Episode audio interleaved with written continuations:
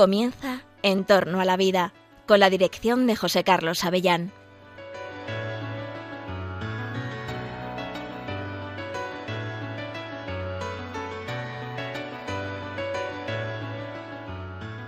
Buenos días, queridos oyentes de Radio María. Os saluda José Carlos Avellán. Efectivamente, como dice nuestra presentación, nuestra entradilla del programa, estás escuchando En torno a la vida, en Radio María.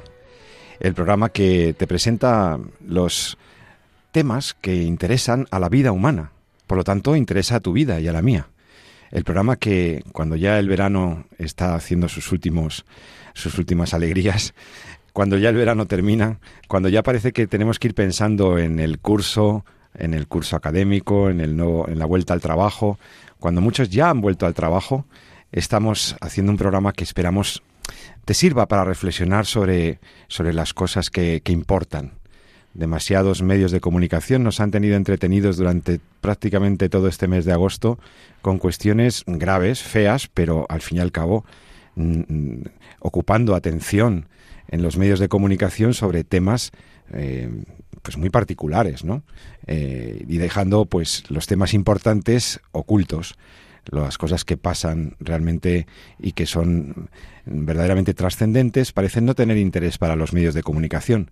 No así en Radio María, donde nos vamos a apartar de esas, de esas cuestiones y, y vamos a intentar profundizar con, con, análisis, con datos, sobre al menos uno de los temas que más nos preocupan y que lamentablemente no lo vemos muy presente ni en los programas electorales ni en las agendas de los políticos actuales y que sin embargo tienen que ver mucho con tu futuro y el mío. A ti te preocupa la pensión, quién pagará las pensiones. A ti te preocupa cuántas familias van a, van a tener hijos.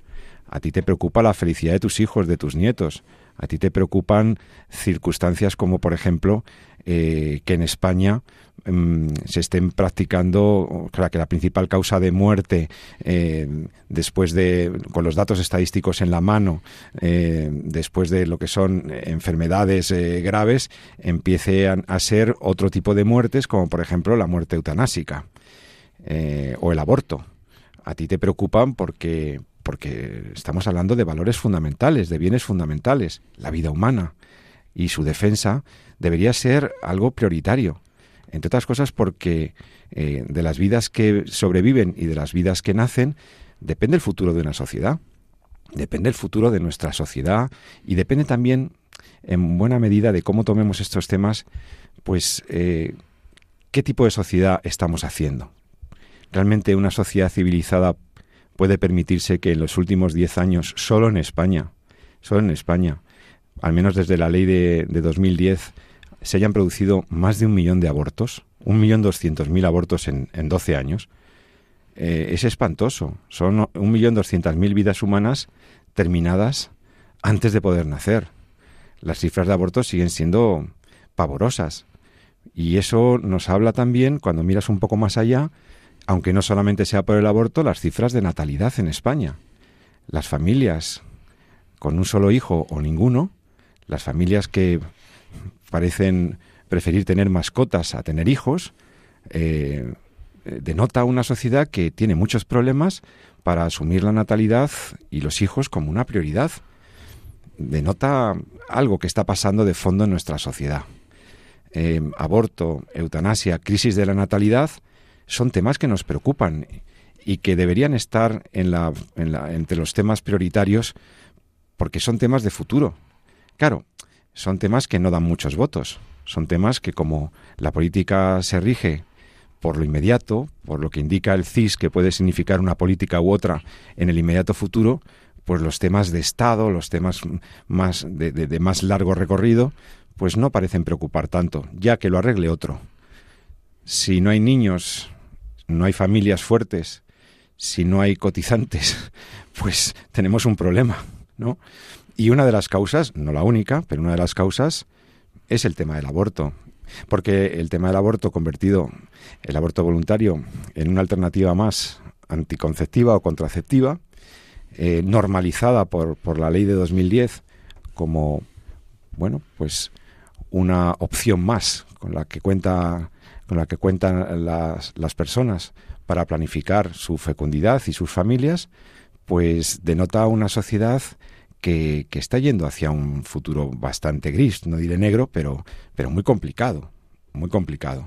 Y además denota una crisis de valores, porque si no valoramos a las madres, si no valoramos la natalidad, si no valoramos el fenómeno de las familias con hermanos donde hay más de un hijo, todo eso, eso es un bien, todos esos bienes no los valoramos, pues mm, difícilmente podemos hablar de una sociedad eh, progresista, con, con, futuro, vital. Es una sociedad enferma, es una sociedad decadente, una sociedad sin niños, una sociedad que valida este tipo de conductas, es una sociedad que ha entrado en una crisis negativa, negativa.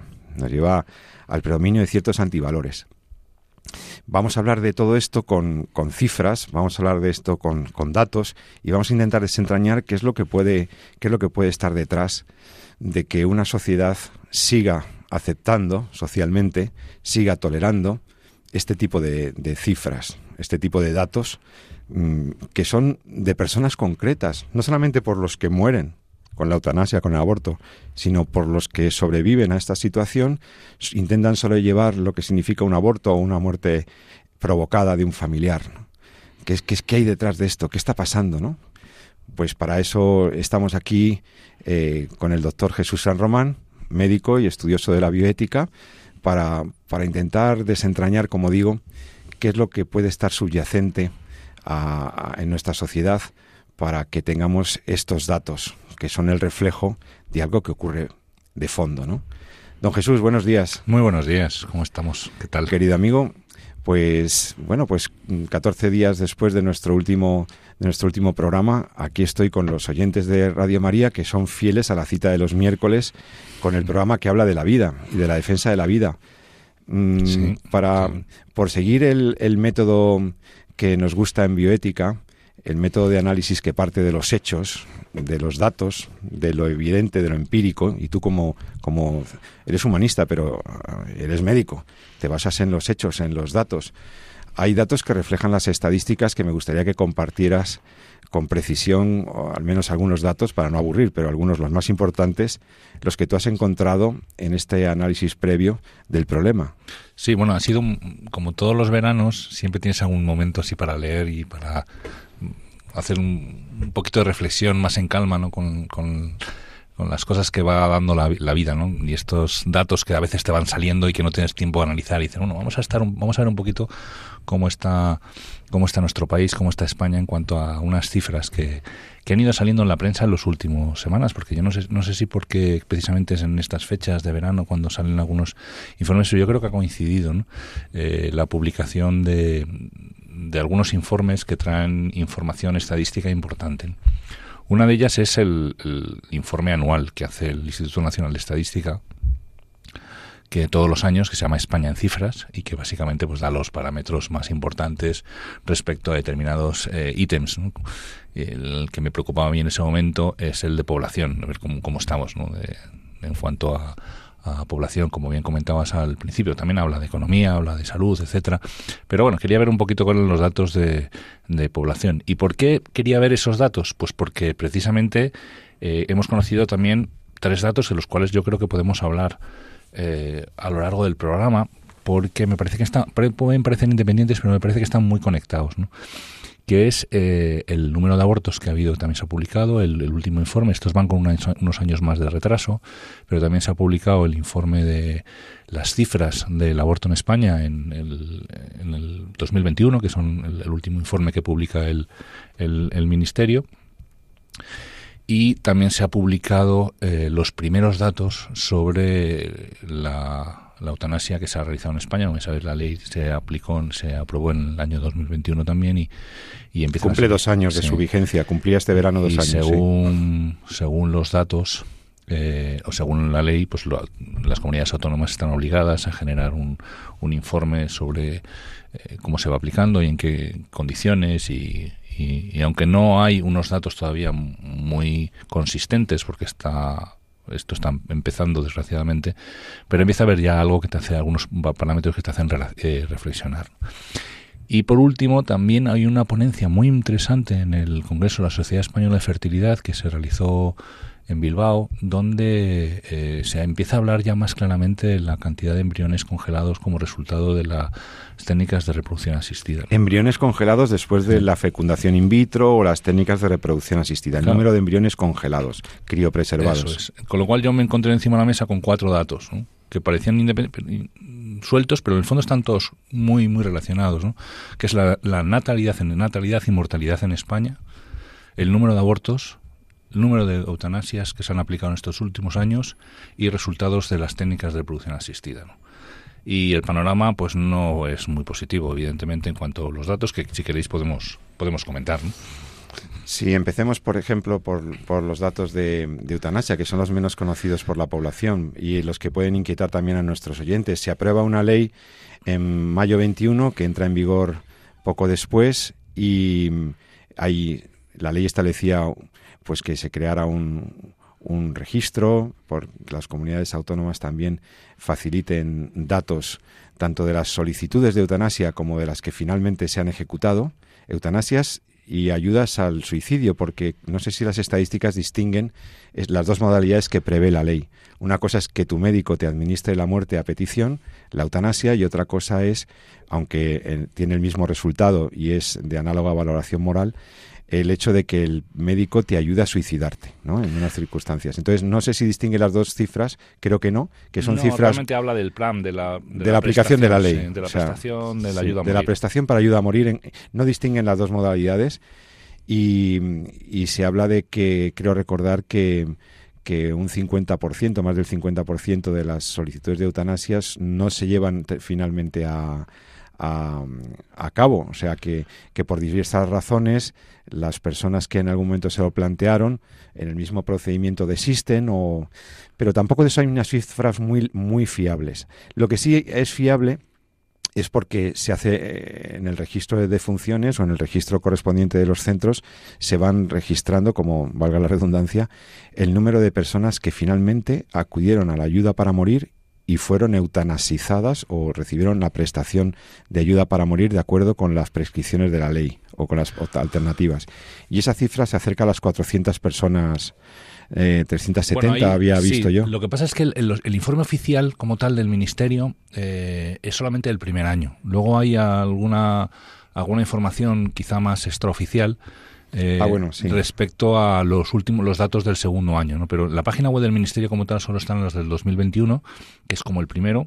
Mm, nos queda el el dato del 2022, pero ya se sabe, se conoce porque se ha filtrado a los medios de comunicación. Se ha filtrado a los medios una cifra ya de 2022 también. Sí, entonces podríamos hablar en total de unos 300 y pico, como bien dices, 370 o por ahí los, los pacientes. Pero es, muy llamativo. en toda España. Estamos hablando de que en toda España casi 400 personas han muerto a manos de sus médicos. Sí, hay, dato, hay comunidades autónomas que aún no han, que no han facilitado, el la información. Es brutal, pero pero sigue siendo, en comparación al número de muertes, un número muy pequeño. Esto es muy importante porque a veces pues, te esperabas un, esto era tan una avalancha, ¿no? ¿no? Es que se vendió cuando se promovió la ley. Una de las justificaciones de la ley de, de, mayo de la regulación de la eutanasia está en la exposición de motivos de la norma, no me lo invento, era que los partidos que llevaban esa norma al Parlamento se justificaban en que había una demanda social creciente de la eutanasia. Ya. Pues eso, no, no o sea, ya está viendo los, los, datos que los datos que, y no, estamos hablando de eh, en cuanto a números de mortalidad eh, que ha habido durante estos dos años, el número es muy pequeño, ¿no? Pero, es, Pero estamos hablando de menos del 1% de las muertes, 0,07 o no sé cómo era. Pues fíjate. Y, y, te hace pensar en el sentido de decir, bueno, es verdad que en España se apoya mayoritariamente el concepto de eutanasia, esto o sea, es un, es, claro, de hecho, las, en las encuestas que se hicieron en su momento, generalmente en general, la gente lo apoya en el sentido de decir, bueno, pues, el que quiera quitarse con la vida que se acabe con ella, lo cual eh, pues no deja de ser una tragedia que tengamos esa visión tan relativa de lo que es de lo que es la vida, ¿no? Pero claro, llegado el momento, ojo, mm, la gente ya eh, no lo piensa tanto. ¿no? Y esto a mí me hizo pensar en un artículo que hemos comentado alguna vez publicado en, en una revista médica muy, muy importante, que es el, la revista de la Asociación Médica Americana, donde ya avisaba precisamente una, una, encuesta realizada en, en los estados americanos, donde el, el, suicidio asistido está, está autorizado, como Oregón, etcétera, donde ya avisaba que el paciente cuando se enfrenta a la muerte tiene una posición muy cambiante. Entonces, una cosa es que apruebe la eutanasia en general y otra cosa es que la pida para sí mismo o, eh, llegado el momento, eh, la solicite. ¿no? Entonces, incluso decía, oye, avisaba a los médicos. Decía, cuidado porque los pacientes en un momento dado pueden pedir la eutanasia, pero durante el tiempo pueden cambiar, eh, cambian de opinión y que esos, esa petición de eutanasia a veces está ligada a momentos pues más o menos críticos, en, la evolución, de, la enfermedad, ¿no? momentos en los que no puedes más, momentos en los que estás más cansado, momentos en los que te enfrentas a un dolor que no está tan tan bien controlado o a disnea o lo que fuera, ¿no? Entonces es muy cambiante, es muy cambiante y casi prácticamente la mitad, el 50% de los pacientes cambian de opinión a lo largo del proceso de la, de la enfermedad, ¿no?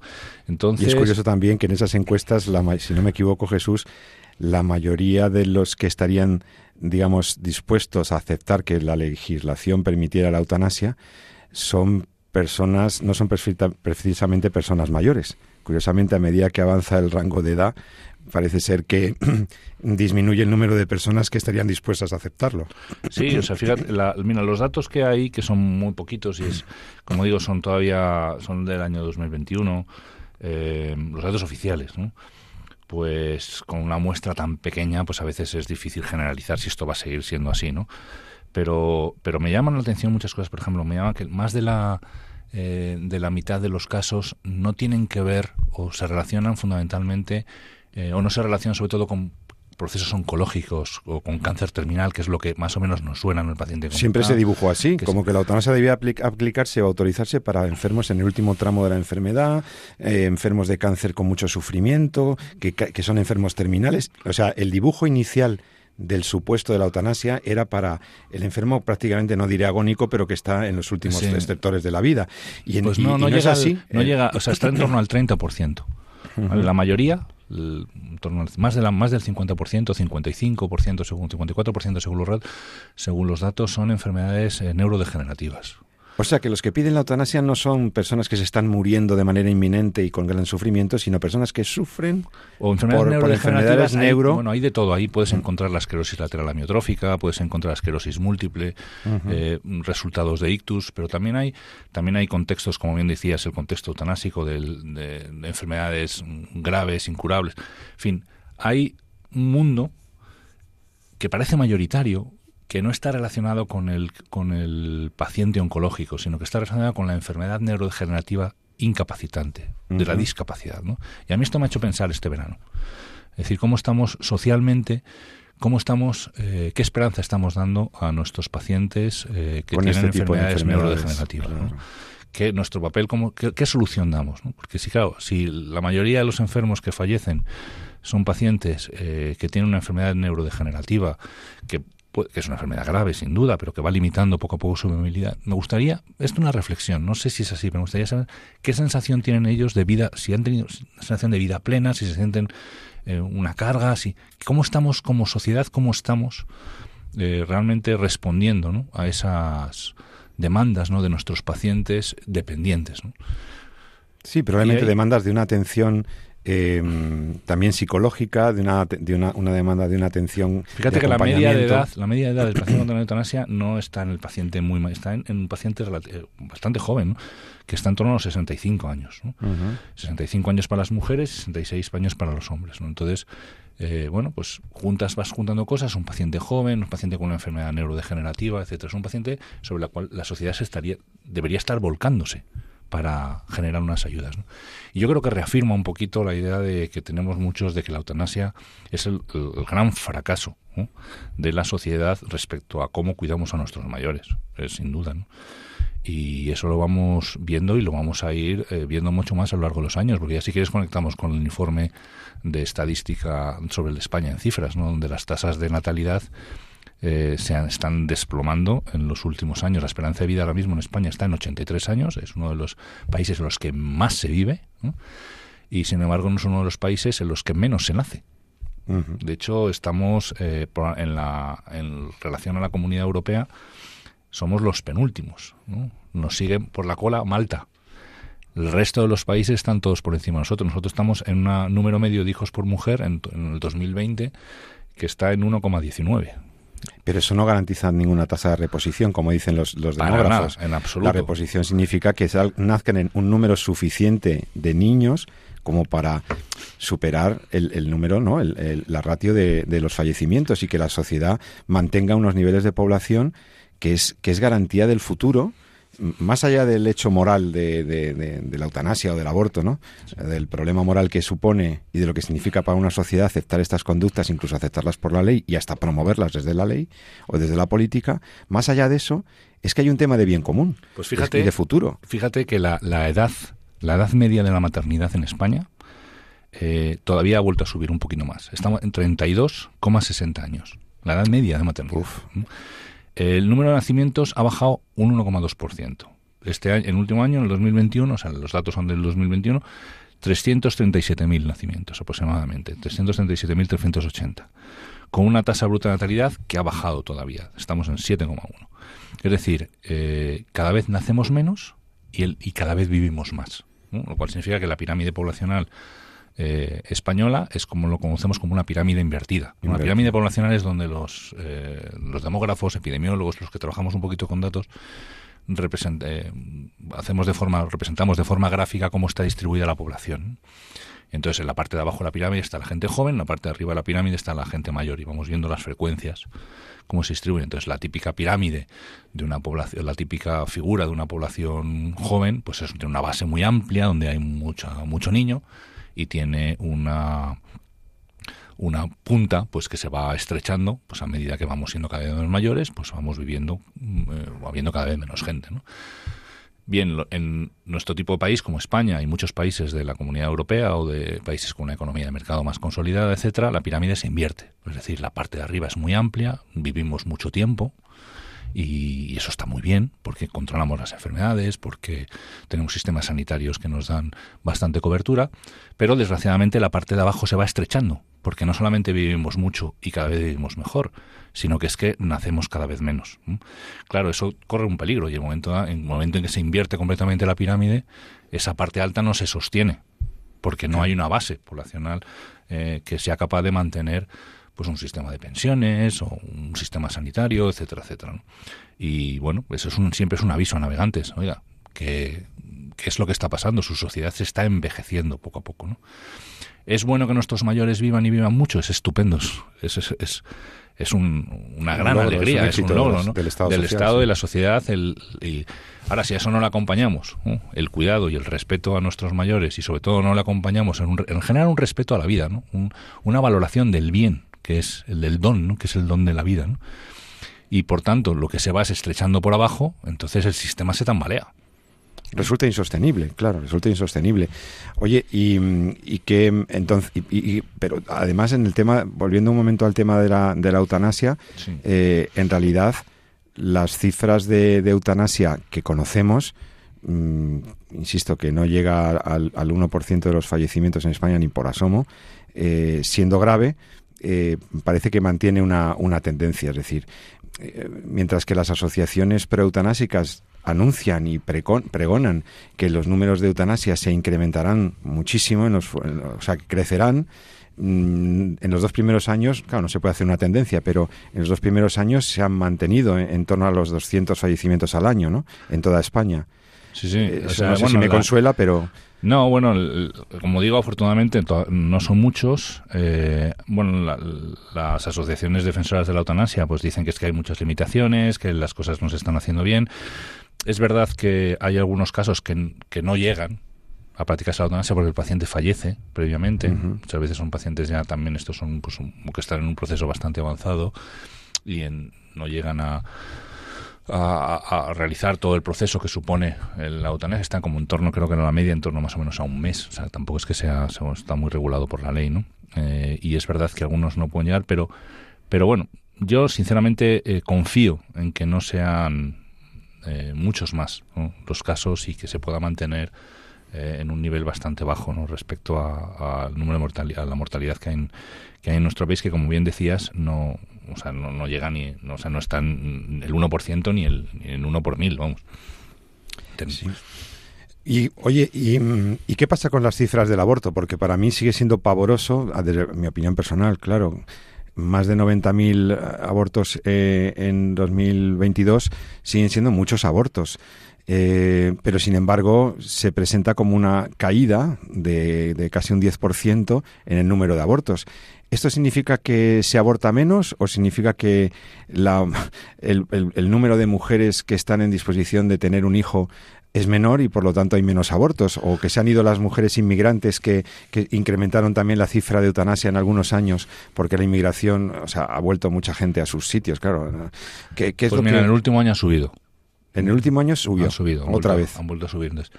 Eh, estamos en torno ahora mismo, hubo un, momento... Eh, Yo recuerdo las cifras de por encima de los 100.000, por eso lo digo. que 2012, 2012, 2013 eh, estábamos en 113.000, 108.000 por encima de los, de los 100.000 ah, eh, número de abortos en, en, absolutos, en valores absolutos en, en, España. Durante el año 14 y en adelante las cifras se empezaron a bajar paulatinamente, pero de forma mantenida. Hubo muchas discusiones respecto a este, al por qué esta bajada, ¿no? Prácticamente tenía mucho que ver también con la crisis, con la... Y con la pandemia, incluso había menos La pandemia fue más tarde, la pandemia fue, en, fue en, el, en el 2020, ¿no? Aquí estamos hablando de la crisis económica, los 14, la ah, disminución de la inmigración, la vuelta de muchas veces de muchos de, de, los que vivían en España a sus países de origen. Entonces habría que hacer un análisis quizá un poquito más eh, detenido en cuanto a, bueno, qué grupo exactamente fue el que motivó esa disminución del número de, abortos. Y ahora está, por lo menos en el último año, ha vuelto a repuntar, estamos en torno, a, bajó hasta los 80 y pico mil, 85 mil, eh, 88 mil en, el año 2020 y en los últimos datos del 2021 volvemos a superar los, los 90 mil. Entonces no se sabe si es una esta puntual y está volviendo a subir. Pero es una cosa, hay una cosa importante que yo quiero que quiero matizar, ¿no? Porque hablamos de números absolutos, Números absolutos, claro, en el año 2012 estamos hablando de 113.000 y en el año 2020 estamos hablando de 90.000. Pero claro, números absolutos eh, hay que referirlos también al número absoluto de nacimientos. Quiere decir, si se queda, o si España en general se queda menos embarazado, si hay menos embarazos, disminuye el número de abortos. Claro, entonces la cuestión está en el porcentaje. En el que porcentaje. ¿En qué ratio de, mujeres embarazadas terminan con Exactamente, ¿no? Entonces, eh, en cuanto a, las, a los datos, a los datos de las tasas por cada mil mujeres entre 15 y 44 años, que son las, las, eh, las que se valoran desde, de forma, por así decirlo, para poder comparar entre países, entre diferentes momentos, pues están en torno a 10,7 y se mantienen ahí. ¿no? 10, es verdad que en el año 2012 era muy alta, pero sin embargo desde el año 2014 son 10,4, 2015 otros 10,4, 2016 10,3 y 2021 10,7. Es decir, efectivamente hay menos números de abortos, pero es que hay también menos número de nacimientos y menos números de embarazos. Lo que significa que la tendencia a abortar o el porcentaje de, embarazos que terminan con un aborto sigue siendo parecido. Estamos hablando ahora mismo de un 20%. Es decir, un 20%. que uno de cada cinco embarazos no llegan a nacer. Si consideramos, digamos que obviamente la mujer que aborta evidentemente está embarazada, y la mujer que eh, da lugar, el, que el nacimiento viene de un embarazo, evidentemente, ¿no? Entonces, si sumamos los nacimientos y los abortos y consideramos el total, consideramos el total de embarazos, aproximadamente, pues un 20%, eh, más o menos según los años, pero en torno gira ahí en torno al 19, 18, 20% de los embarazos acaban en aborto, ¿no? Lo cual es un número muy alto. Y además que supera los abortos de forma absoluta y estemos en torno, ya no estamos en los 100.000 de antes, estamos en los 90.000 de ahora, sigue siendo una, una locura, ¿no? Que 90.000 niños en España no lleguen a nacer, eh, pues si vemos el dato de que además eh, uno de cada cinco embarazos, es decir, en torno a un 19-20% de embarazos termina en, en, aborto en nuestro país, pues te hace pensar todavía lo mismo, ¿no? ¿Y qué soluciones estamos aportando a la mujer, ¿no? Que se encuentra ante la problemática, que le hace una problemática lo suficientemente dura como hacerle pensar en, en el aborto, ¿no? porque a veces pensamos que el aborto nos hemos acostumbrado a él y, y está ahí entre las elecciones que no puede tomar, pero no hay que olvidar que cuando una mujer piensa en el aborto es porque encuentra, se encuentra ante una situación que le desborda. Y nosotros como sociedad, ¿qué soluciones estamos dando a esa realidad? ¿no? Solamente ponemos el aborto como solución a la, al problema de una mujer que se siente desbordada por su embarazo, solo ponemos la eutanasia como solución a un paciente que ante una enfermedad neurodegenerativa no encuentra cuál es su sitio en la sociedad que nosotros le estamos planteando. qué tipo de sociedad estamos generando. Una sociedad en la que prima el deseo, eh, la comodidad, el estado de bienestar, la vida cómoda. Eh, nosotros, eh, ahí en los principios de bioética que tú conoces muy bien, Pepe, hay uno del que a veces hablamos poco, que es el principio de subsidiariedad y solidaridad, que está ahí. No solamente está el principio del respeto a la, a la integridad de la vida física o el de libertad y responsabilidad, también está el principio de subsidiariedad y el Estado está obligado a eh, eh, cubrir las necesidades que el estamento inferior no es capaz de sacar adelante, ¿no? Y, de, y las sociedades más avanzadas son las que más cuidan de sus vulnerables. ¿Y quiénes son nuestros vulnerables? Nuestros vulnerables son nuestros dos extremos de la vida, nuestros mayores y nuestros pequeños. Los pequeños en el interior de la vida de su madre, de su, de su madre, y nuestros mayores al, al final de su vida o en una enfermedad grave, ¿no? Y ahí es donde la única solución, o, la solución que proponemos mayoritariamente es el tema de acabar con la vida, ¿no? quitar el problema. Y esto, bueno, pues eh, nos tiene que hacer reflexionar y pensar mucho respecto a cuál es la sociedad que estamos ofreciendo a nuestros a nuestros jóvenes.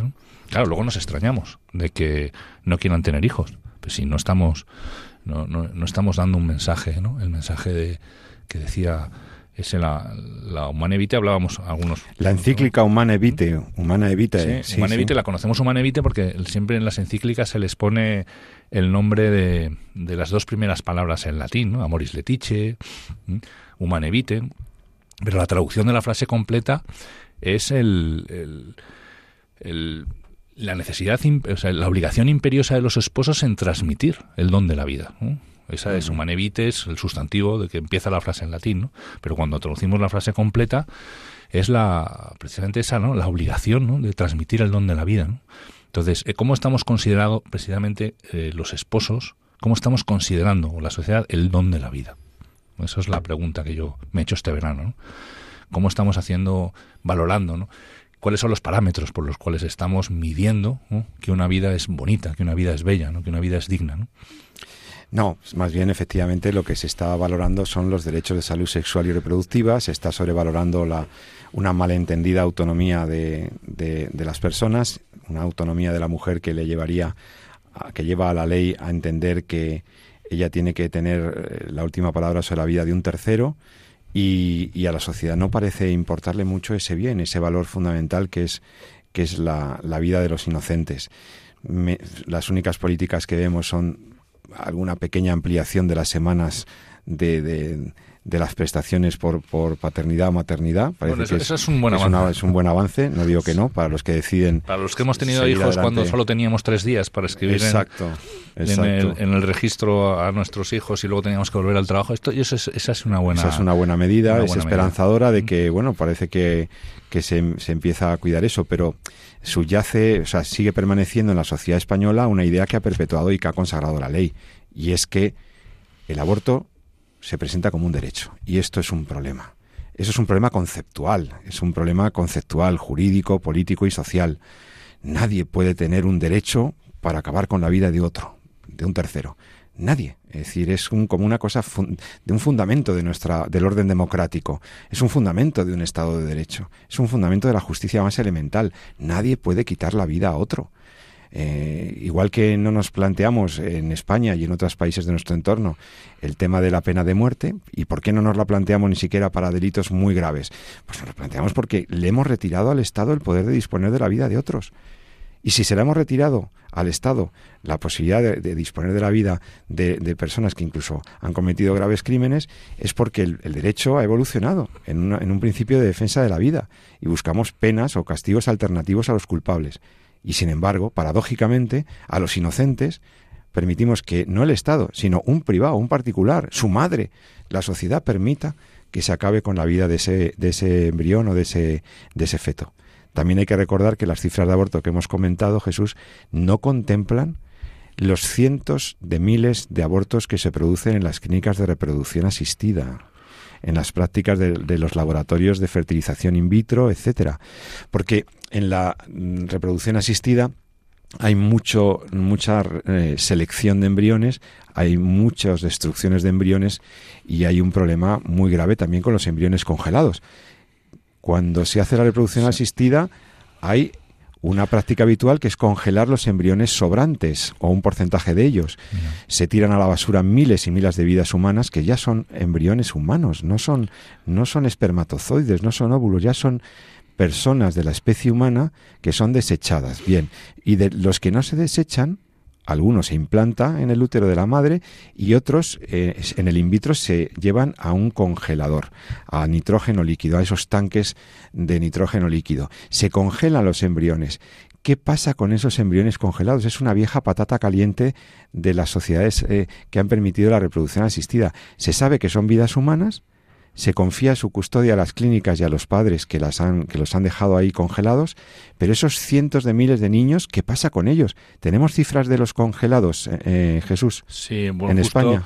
A ver, esto siempre ha sido eh, una de las grandes tragedias.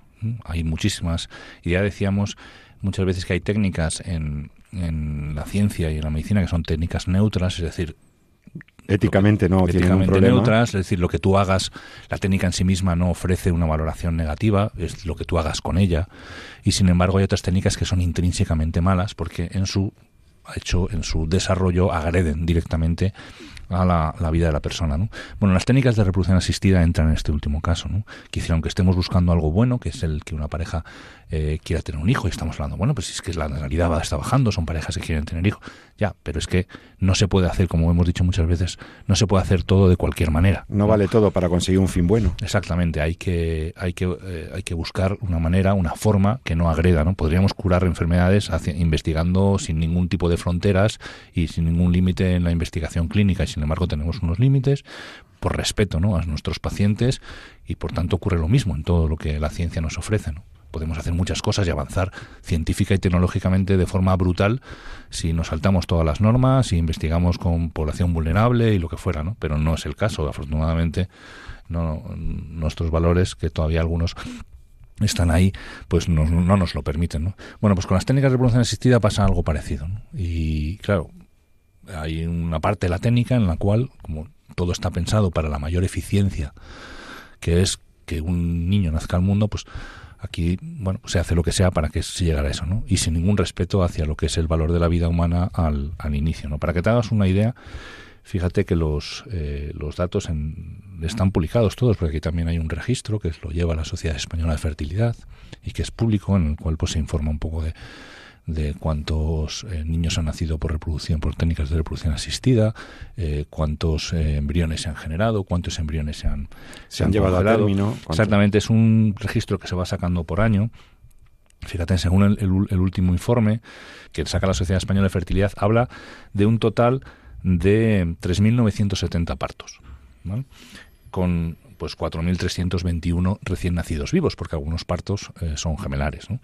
Entonces, pues han nacido 4.000 niños, 4.300 niños eh, en, por reproducción asistida, lo cual, pues bien, bueno, pues ahí están esos niños y a los que hay que querer y por supuesto, ¿no? Porque bienvenidos sean y bienvenidos al mundo, ¿no? Pero en ese proceso, que como decía, es un proceso que aunque esté buscando un fin bueno, que es que nazca un niño, eh, en una pareja que quiere tener un hijo, supone un, un una agresión tan brutal. Para que te hagas una idea, se han generado, de estos 4.000 niños, se han generado 160.000 embriones, 160.000 cigotos, ¿no? que es como realmente se registran en, en la fase más inicial. ¿no?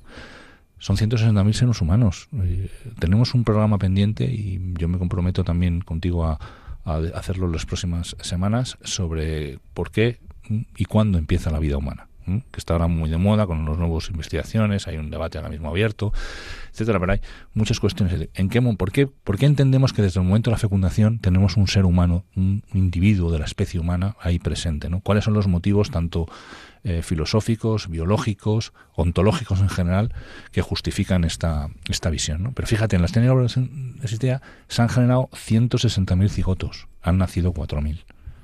Muchos han muerto en el camino, otros han sido congelados. De hecho, son eh, embriones criopreservados, es decir, congelados. En, el último informe del último año publicado, estamos hablando de 60.000, los que se han congelado en ese año. Y como decíamos al principio, en, en el congreso que se realizó en Oviedo, donde se habla un poco de cuántos hay en general, porque la ley, la ley nos permite diferentes opciones. En una de ellas hay que guardarlos si la pareja lo quiere para el futuro En otras de ellas eh, se puede donar, o se puede para la investigación, o donar para otras parejas. Pero la pareja tiene que estar actualizando ese consentimiento. Pasado un tiempo, si la pareja mm, deja de actualizar ese consentimiento, se va, pierde o deja de pagar la, tasa de congelación, deja para, mm. los embriones quedan en un limbo y se van acumulando. Y no, entonces, los datos que da la propia Sociedad Española de Fertilidad, el grupo de bioética, el grupo de ética y buenas prácticas clínicas de la Sociedad Española de Fertilidad, es que podemos estar hablando de más de 600.000 embriones congelados ahora mismo en España. Madre mía. De los cuales aproximadamente un 12%, es decir, más de 60.000, ¿no? están sin destino prácticamente ahí en, el... En, manos de las clínicas de que lo que quieren hacer los, los técnicos que los custodian. Esto es una locura. Es un problemón, porque son vidas humanas, no, son celulitas que están ahí. No hay una solución clara para, para ver cómo, cómo plantear este tema ni qué hacer. ¿no? Entonces, eh, esto ya es la propia sociedad está hace una llamada un poquito a, a, ver... A la responsabilidad. ¿Qué está pasando? ¿no? De hecho, para, para sacar este eh, me pregunto un poco qué fue lo que motivó hacer la encuesta esta, ¿no? Para llegar a saber este dato, ¿no? Y es precisamente porque no se acababa de saber exactamente, porque se saben cuántos vamos congelando todos los años, pero bueno, cuántos quedan, cuántos están ahí, o sea, pues ya te digo, los datos podían estar, por supuesto, más del, más del medio millón, ¿no? Así que, bueno, pues por un lado, eh, bueno, como decíamos, tenemos esos cuatro o cinco datos, ¿no? Eh, una eutanasia que de momento está ahí en torno a 370. Antes me preguntabas respecto a la mortalidad cuántos eh, de, qué dato estábamos hablando, ¿no? Pues, pues el dato es del 0,06% de mortalidad respecto al número de muertes, eh, porcentaje de eutanasia respecto a los fallecimientos anuales. ¿no? Es decir, un 0, otro 0 y un 6 y un 4%. ¿no? Con lo cual, pues bueno, pues es un número bajito. ¿no? Esperemos que, Esas estadísticas lo que pasa es que no contemplan los abortos como fallecimientos. Esto es en el tema de eutanasias. Claro, claro, eutanasias, que si metes las cifras de... Si metemos el tema de los abortos, las eutanasias, sabes que por ley se considera eh, muerte natural, ¿no? Entonces, si metemos el aborto, si metemos los, los embriones que han todos los embriones que han caído en el proceso de técnica de reproducción asistida, que no han llegado ni a nacer ni a ser congelados, sino que han muerto en lo que es el propio proceso, ¿no? Eh, fíjate, 160.000 cigotos, 4.000 partos, 60.000 criopreservados. ¿Qué pasa con, con el resto, no? Eh, bueno, resulta... Podríamos decir que la principal causa de muerte en España es el aborto. Si estamos pues hablando de 100.000 muertos todos los años, sí, eh, la principal causa de muerte no son ni los accidentes de tráfico, ni el cáncer, ni... Estamos hablando de, del aborto como principal causa de muerte. Claro, la estadística no les contempla porque no les considera ni personas, ni, ni nacidos, ni, ni entran en las estadísticas. En fin, eh, eh, la conclusión que, sacas de esto, yo, me recuerdo que has hablado de, de, una medicina y de unas prácticas sociales que, que lo que buscan es satisfacer una, una, voluntad o una autonomía o un deseo, eh, el hijo como un deseo y no como un don. el hijo como una cosa que puede decidir cada uno en cada momento y que a la sociedad parece importarle poco lo que tú decidas. Sí, yo lo que pasa es que siempre, a mí me gusta enfocar los, los, los programas en, y los problemas siempre en positivo. En el sentido, hombre, los datos que hemos, yo he estado revisando este verano y leyendo así más en, la playa, mirando a, la puesta de sol, pues dices, bueno, la sociedad que estamos generando a nuestros hijos, ¿no? Pero, pero bueno, hay motivos para la esperanza. Yo creo que, que hay que, que hay que seguir adelante y luego si queréis vamos a hacer una pausa y, y, hablamos un poquito de, de, esos motivos para la esperanza que tenemos para adelante. Muy bien, pues eh, como dice el doctor San Román, vamos a escuchar una canción. Me proponías que pusiéramos una canción de Roberto Carlos. Yo además, eh, esa eh, va dedicada a Jesús San Román, que le gusta mucho, pero también a mi madre, que es una fan de Roberto Carlos. Ponemos una canción... yo la oía mucho de pequeño y, y, sí, porque no me gustaba mucho Roberto Carlos y yo creo que, que bueno, por el tema que estamos hablando ahora de, del respeto a nuestros mayores, de una sociedad que cuida la experiencia, que cuida la vida, yo creo que es, es, es muy bonita. Escuchemos la canción y volvemos enseguida en Entorno a la Vida con alguna noticia un poco más esperanzadora. Hasta la misma. Esos tus cabellos blancos, bonitos, ese hablar cansado, profundo que me lee todo, lo escrito y me enseña tanto del mundo esos pasos lentos de ahora caminando siempre conmigo ya corrieron tanto en la vida mi querido mi viejo mi amigo esa vida llena de historias y de arrugas marcadas por el tiempo recuerdos de antiguas victorias o lágrimas lloradas. Al viento tu voz dulce y serena me calma y me ofrece refugio y abrigo, va calando dentro de mi alma, mi querido y viejo,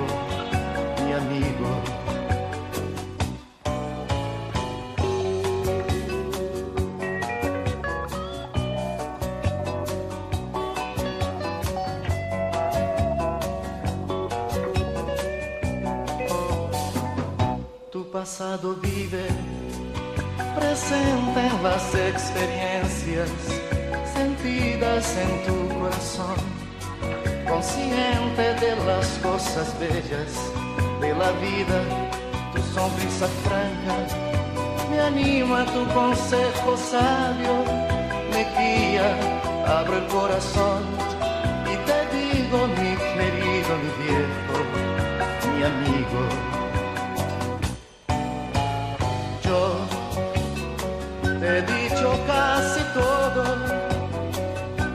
y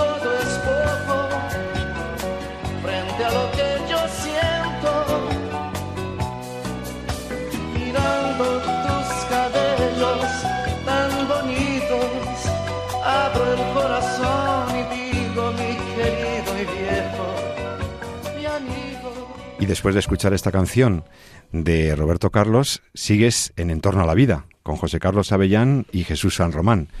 Recuerda que puedes mandar tus sugerencias al programa, tus opiniones sobre los temas que estamos aquí tratando en nuestro correo electrónico en torno a la vida arroba radiomaria.es en torno a la vida radiomaria.es Estamos hablando en, hoy en este programa de En torno a la vida sobre las conclusiones que podemos sacar sobre las cifras de aborto, eutanasia y embriones congelados en, España.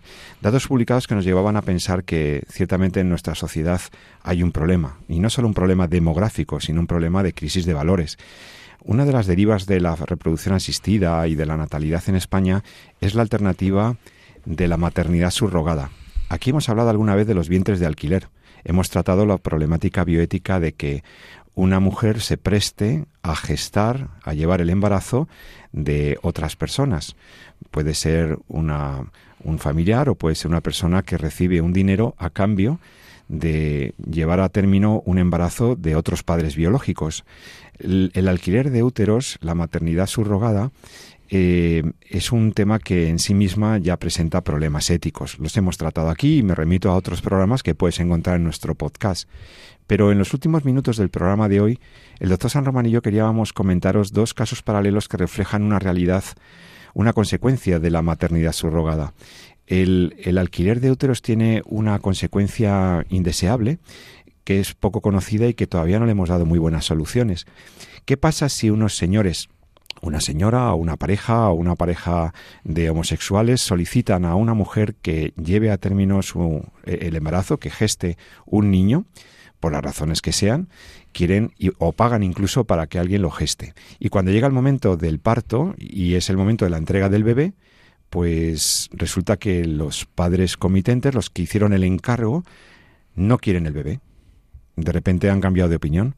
Por ejemplo, como un caso que hemos visto, el caso Britney, en donde unos padres comitentes, los padres que solicitaban el servicio de alquiler de útero, cuando llegó el momento, como la mujer que lo gestó, como la gestante, había tenido un cáncer de mama, había, mm, había decidido adelantar el momento del parto para poder tratarse el cáncer, entonces como había sido un embarazo de solo 25 semanas, el niño, eh, o sea, la criatura nació sana, eh, y la madre iba a someterse ya a los tratamientos eh, quimioterápicos correspondientes, pero en ese punto los, los que encargaron el bebé decidieron que, que, iban a abortarlo, que había que acabar con ese feto porque mm, realmente podía venir con problemas.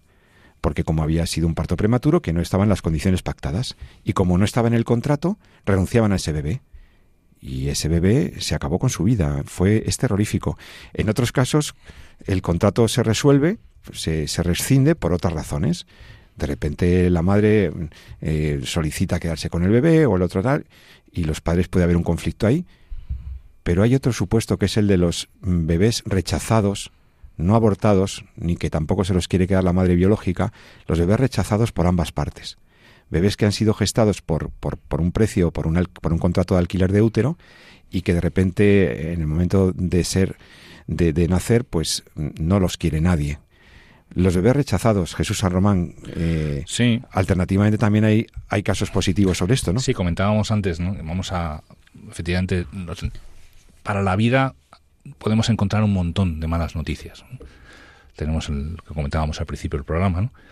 Pero también hay eh, un montón de buenas noticias. Quizá pasan menos, más desapercibidas, quizá son menos presentes en los medios de comunicación, pero están ahí, ¿no? Uno las busca y las encuentra y a veces aunque encuentre una entre cientos de informes es lo suficientemente bonita y da la suficiente luz como para Para como volver a creer en con el ser humano, ¿no? Y con con esperanza. ¿no? Yo me acuerdo lo que atribuyen a, bueno, ahí dijo nuestra santa madre Teresa de Calcuta, ¿no? De hecho hay un libro se llama Una gota en el océano y comentan que que decía que aunque el océano está lleno de agua, ¿no? se hace gota a gota, ¿no? y que si le quitáramos una gota ya no sería tan océano, ¿no? No sé si lo dijo así exactamente como lo dijo, pero lo que viene a decir es que, bueno, la vida se hace así de pequeñas, de pequeñas gotas y es como vamos, eh, bueno, pues cambiando la, la- y haciendo el, océano.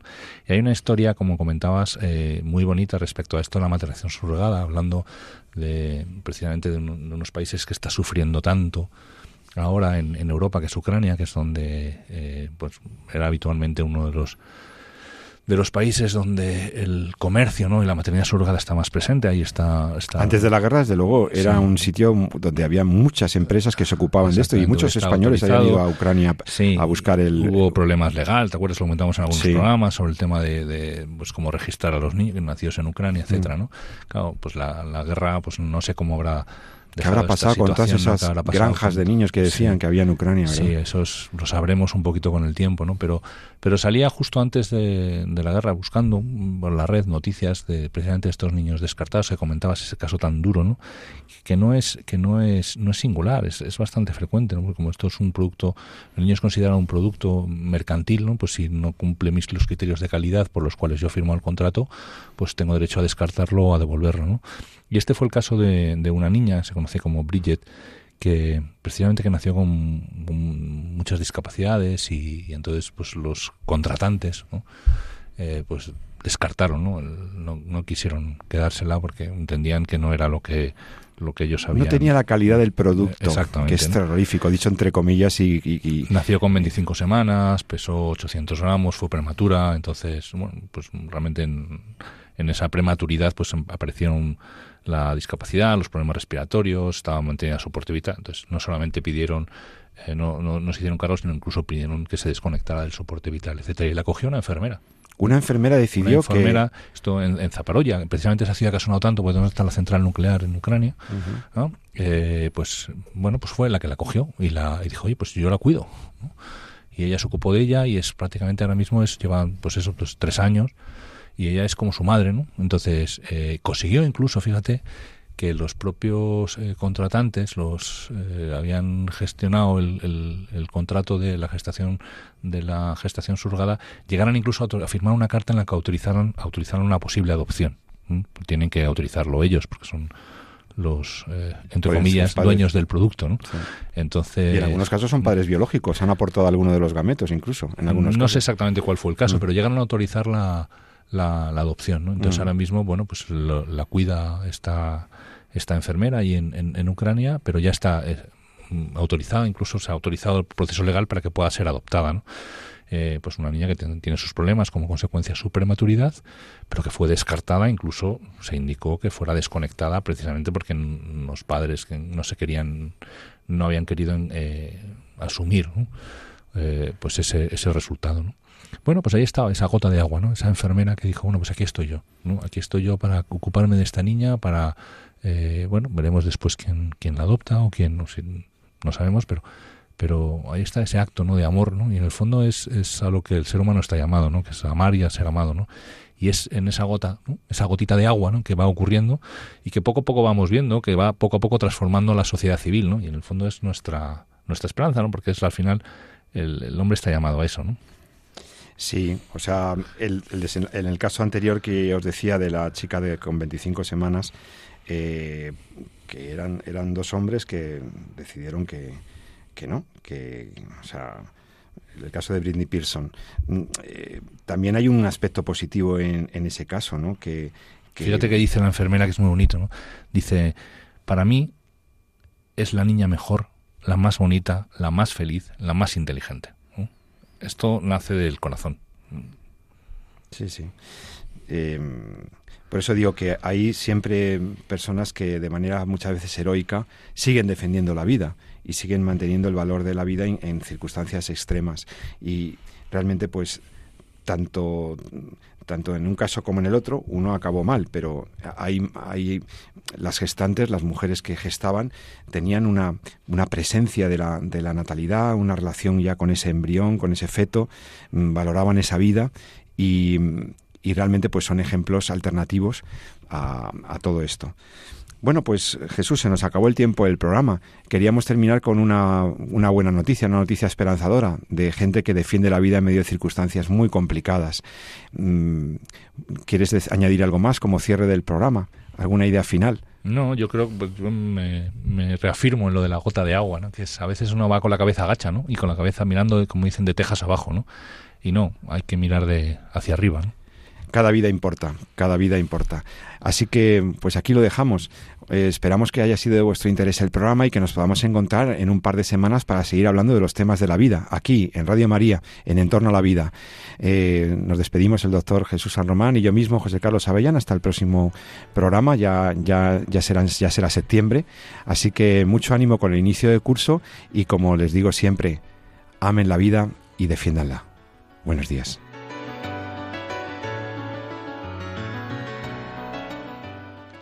Han escuchado en Radio María En torno a la vida, un programa dirigido por José Carlos Avellán.